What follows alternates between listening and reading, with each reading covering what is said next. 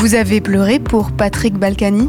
Alors vous aussi, défiscalisez en faisant un don à Radioparleur. Ça se passe sur radioparleur.net slash don.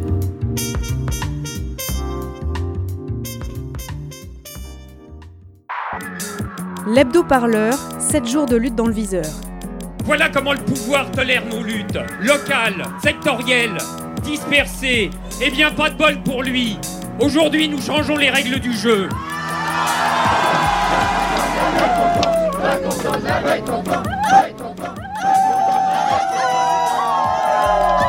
J'aimerais bien qu'on commence à me considérer en tant que tel. Radio Parleur, le son de toutes les luttes. Cette semaine, dans l'hebdo-parleur. Je vous ai compris Vous avez compris, tu nous as compris, il, elle vous a compris. Mais on s'en fout et on fera rien. J'y pense et puis j'oublie. C'est la vie, c'est la vie. Ah, vous êtes dur là quand même. Je suis rédacteur en chef de Radio Parleur pour le prochain trimestre. J'ai grandi à Grenoble, j'ai 30 ans tout pile. J'aime la bonne bière, les sujets écolos. Je suis Gémeaux, je suis, je suis, je suis.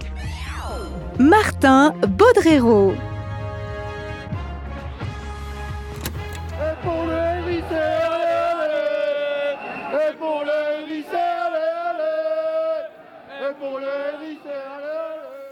Ce dimanche 20 octobre, c'était la fin du premier RIC organisé à Grenoble. Ça se passait dans le quartier populaire de la Villeneuve. La question c'est faut-il sauver les barres d'immeubles de l'Arlequin dans le quartier de la Villeneuve? Je m'appelle Gavillier Virgile. Moi, je suis, je suis né là au, au 10. Maintenant, j'habite au 20 Galeries de l'Arlequin.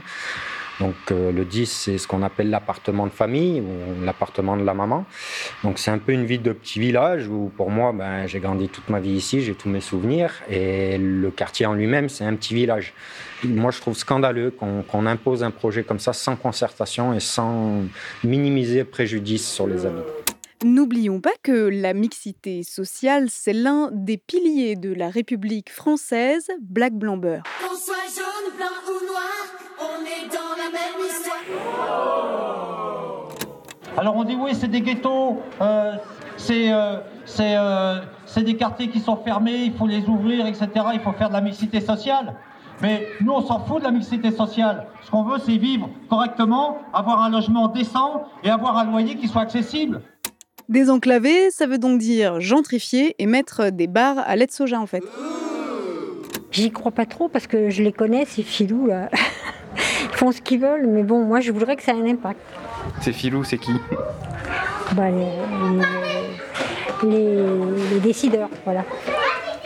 En plus, ce RIC au départ, il était soutenu par le maire écolo de Grenoble. Une proposition émerge, celle d'un- d'une loi pour le référendum d'initiative citoyenne. Ici, à Grenoble, depuis 2016, les habitants peuvent voter pour euh, les- une proposition qui leur est chère ou pour au contraire euh, mettre un veto sur une proposition euh, délibérée par les élus? En effet, il l'a dit. Les habitants peuvent voter. Il l'a dit. Nous avons contacté la mairie qui n'a pas souhaité réagir. La conseillère municipale déléguée à la politique de la ville, Marivonne Boileau, avait répondu aux membres du groupe de travail sur le RIC par une lettre.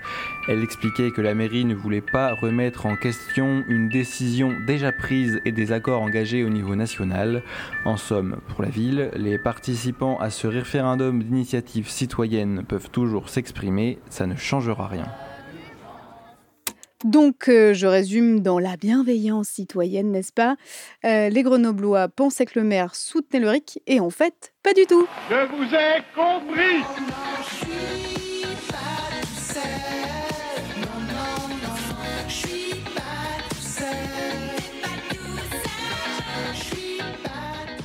Alors on n'a pas eu le temps de jouer à la belote, mais ce que je peux vous dire, c'est effectivement, j'ai j'ai constaté que, que les pompiers n'arrêtaient pas du matin au soir, et c'est ce qu'on va voir dans, dans le petit reportage que nous avons tourné. La prise de garde a lieu à 7 heures, mais tout commence véritablement pour tous par un briefing au cours duquel sont communiquées les informations du jour et la répartition des tâches individuelles.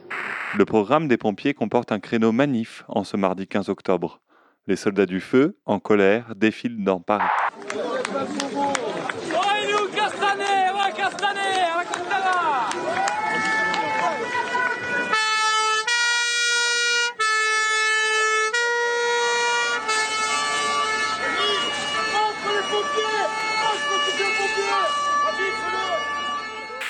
Souhaite que chaque sapeur-pompier sache qu'il sera écouté. Voilà, voilà. Je veux ici dire que je ne confonds pas ces actes inacceptables avec les manifestations sur lesquelles ils se sont greffés.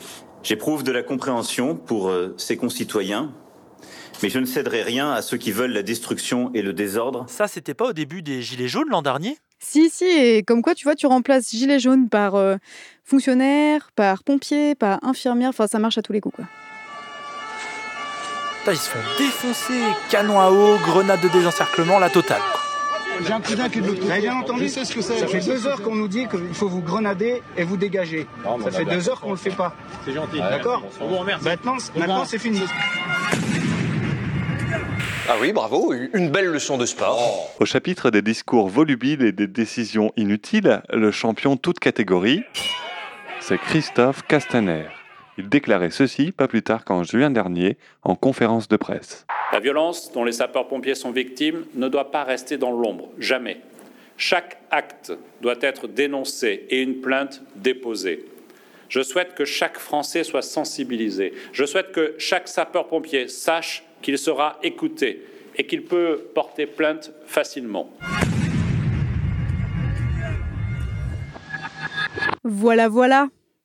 En conclusion, tu vois, on peut dire que les pompiers ont cru que leur ministre de tutelle les soutenait, mais en fait, pas du tout.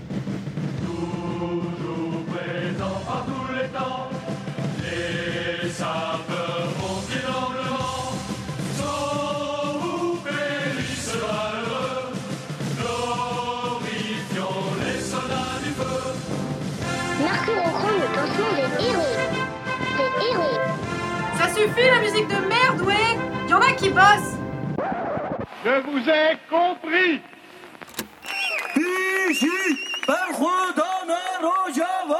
Il a fallu que Donald Trump euh, fasse passer un message, euh, appuie sur un bouton pour que derrière euh, Erdogan, le président turc, attaque les Kurdes. Les alliés de la Turquie sur le pied de guerre dans le nord de la Syrie. Les troupes américaines ont commencé à se retirer des zones frontalières pour laisser le champ libre à l'armée turque qui s'apprête à lancer une offensive contre les milices kurdes syriennes. Les milices, sérieusement, ça donne l'impression d'une bande de mecs avec des calaches achetés sur Internet.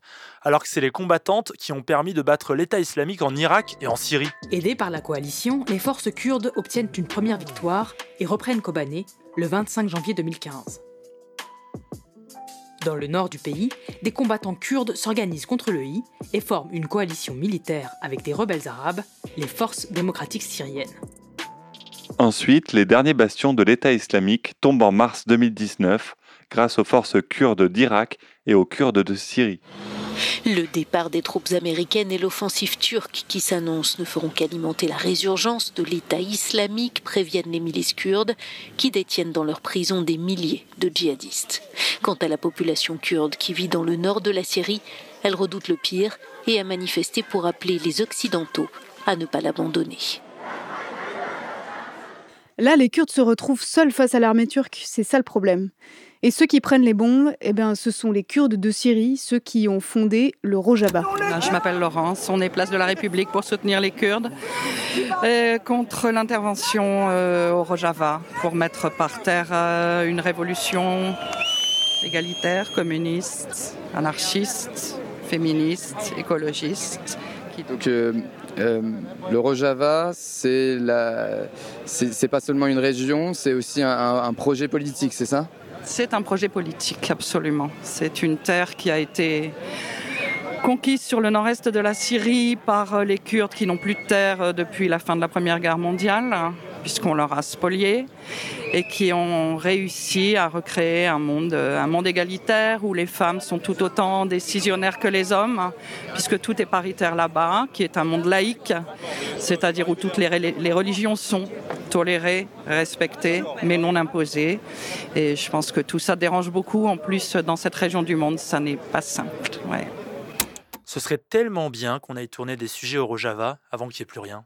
Le président turc Recep Tayyip Erdogan a une dent contre les Kurdes depuis toujours et une bonne vieille nostalgie de l'Empire ottoman. Ouais, ils rêvent d'Anschluss, quoi. Et comme le Rojava n'est ni un État ni une province autonome, la communauté internationale fait les gros yeux. mais ne les soutient pas sur le terrain. Il y a des années, on a commencé, tout le monde l'a oublié, la négociation avec la Turquie. Pense-t-on aujourd'hui que la Turquie a vocation à rentrer dans l'Union européenne? Euh, pour ce qui concerne les, les exportations, la décision qui a été prise est une décision qui est large, très large, et qui donc suspend euh, tout projet euh, d'exportation vis-à-vis de ce pays. Voilà.